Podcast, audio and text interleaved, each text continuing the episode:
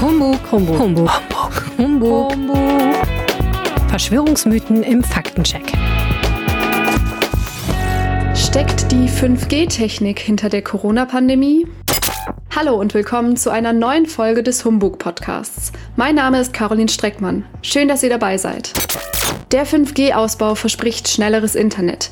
Aber es gibt auch Gegner dieses neuen Mobilfunkstandards. Sie befürchten gesundheitliche Schäden durch Mobilfunkstrahlung. Einige Personen behaupten sogar, es bestehe ein Zusammenhang zwischen dem 5G-Ausbau und der Corona-Pandemie. Mein Kollege Christian Kanzaurer hat sich das mal angeguckt. Hallo Christian. Hi, Caro. Was ist das für ein angeblicher Zusammenhang, der da zwischen Corona und 5G bestehen soll? Ja, es gibt da im Wesentlichen zwei Theorien. Die eine Theorie ist, Corona gibt's gar nicht, ist nur vorgeschoben und in Wirklichkeit äh, tötet äh, die 5G-Technologie.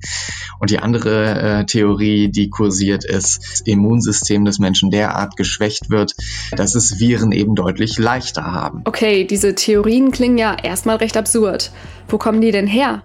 Also erstmal muss man sagen, dass ähm, der 5G-Ausbau zeitlich zumindest dem Ausbruch der Pandemie äh, relativ zusammenfällt. Und zwar vor allem in Wuhan. Das ist ja die Region in China, die als Ausbruchsort des Coronavirus gilt. Und das befeuert natürlich die Kritik derer, die 5G ohnehin sehr skeptisch sehen.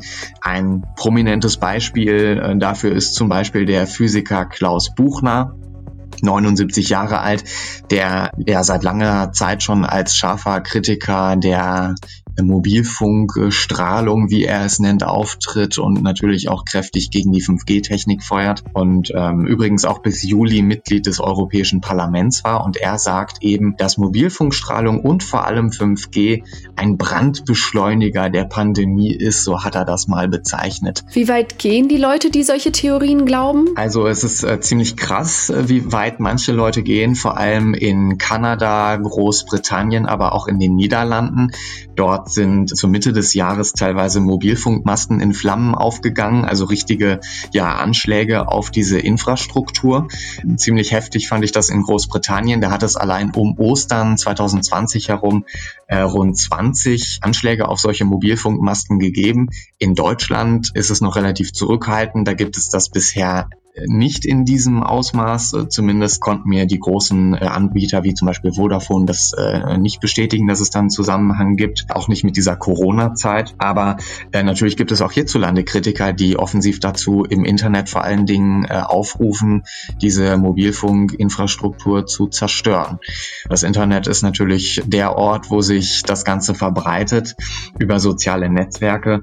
Und da gibt es sehr viele wüste Theorien, die sich dann damit mit angeblichen Fakten vermischen. Was hast du in deinen Recherchen rausfinden können? Also ich sag mal, mit Wissenschaftlern, mit denen ich gesprochen habe, äh, die bezeichnen das eigentlich als völligen Unsinn, dass es da einen Zusammenhang zwischen Corona und der 5G-Technik gibt. Gesprochen habe ich beispielsweise mit Alexander Lerchel. Das ist ein Biologieprofessor aus Bremen, der sich seit äh, über 30 Jahren mit der Mobilfunktechnik beschäftigt.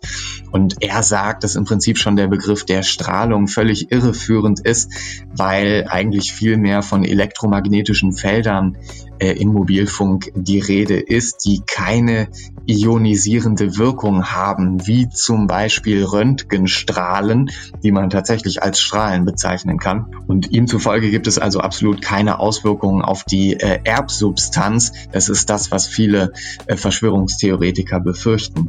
Er sagt eben ganz klar aus wissenschaftlicher Sicht sind diese elektromagnetischen Felder innerhalb der bestehenden Grenzwerte vollkommen ungefährlich. Und entscheidend, das hat er mir erklärt, ist die Energie dieser elektromagnetischen Felder. Im Mobilfunkbereich spricht man da von Frequenzen von ungefähr 2,6 Gigahertz äh, und selbst bei 40 oder perspektivisch 60 oder gar 80 Gigahertz ist man immer noch so weit fern von Frequenzen, die irgendwann mal gefährlich werden könnten, wie zum Beispiel UV-Strahlung oder Röntgenstrahlung. Äh, da bewegt man sich also schon im Terahertz-Bereich. Und das ist eben so der Knackpunkt, den eben viele ähm, ja, Wissenschaftler, Experten vertreten. Auch die Weltgesundheitsorganisation und das Bundesamt für Strahlenschutz gehen eben davon aus, auf, auf Grundlage dieser wissenschaftlichen Erkenntnisse, dass es das Funkwellen bei äh, den gesetzlichen Grenzwerten eben kein gesundheitliches Risiko darstellen und daran ändert auch Corona nichts. Ist es tatsächlich möglich, dass es einen Zusammenhang zwischen 5G und der Pandemie gibt? Also Stand der Wissenschaft ist eben, dass selbst hochfrequente elektromagnetische Felder keine gesundheitlichen Auswirkungen auf den Menschen haben und dass äh, Corona nur vorgeschoben ist, dass 5G in Wirklichkeit äh, tödlich wirkt oder daraus eine schwere äh, Krankheit entsteht. Das ist absoluter Quatsch aus meiner Sicht. Vielen Dank für den Einblick in deine Recherchen. Gerne. Also, es gibt, so der Stand der Wissenschaft, keinen Anhaltspunkt für einen Zusammenhang zwischen der 5G-Technologie und der Corona-Pandemie. Die Theorie ist also Humbug. Das war unsere heutige Folge. Ihr hört den Podcast der Rheinischen Post zum Thema Verschwörungstheorien. Wenn ihr Fragen, Feedback oder Themenvorschläge habt, schreibt uns doch gerne an humbug.rheinische-post.de. Mehr Verschwörungstheorien im Faktencheck rp-online.de slash Humbug.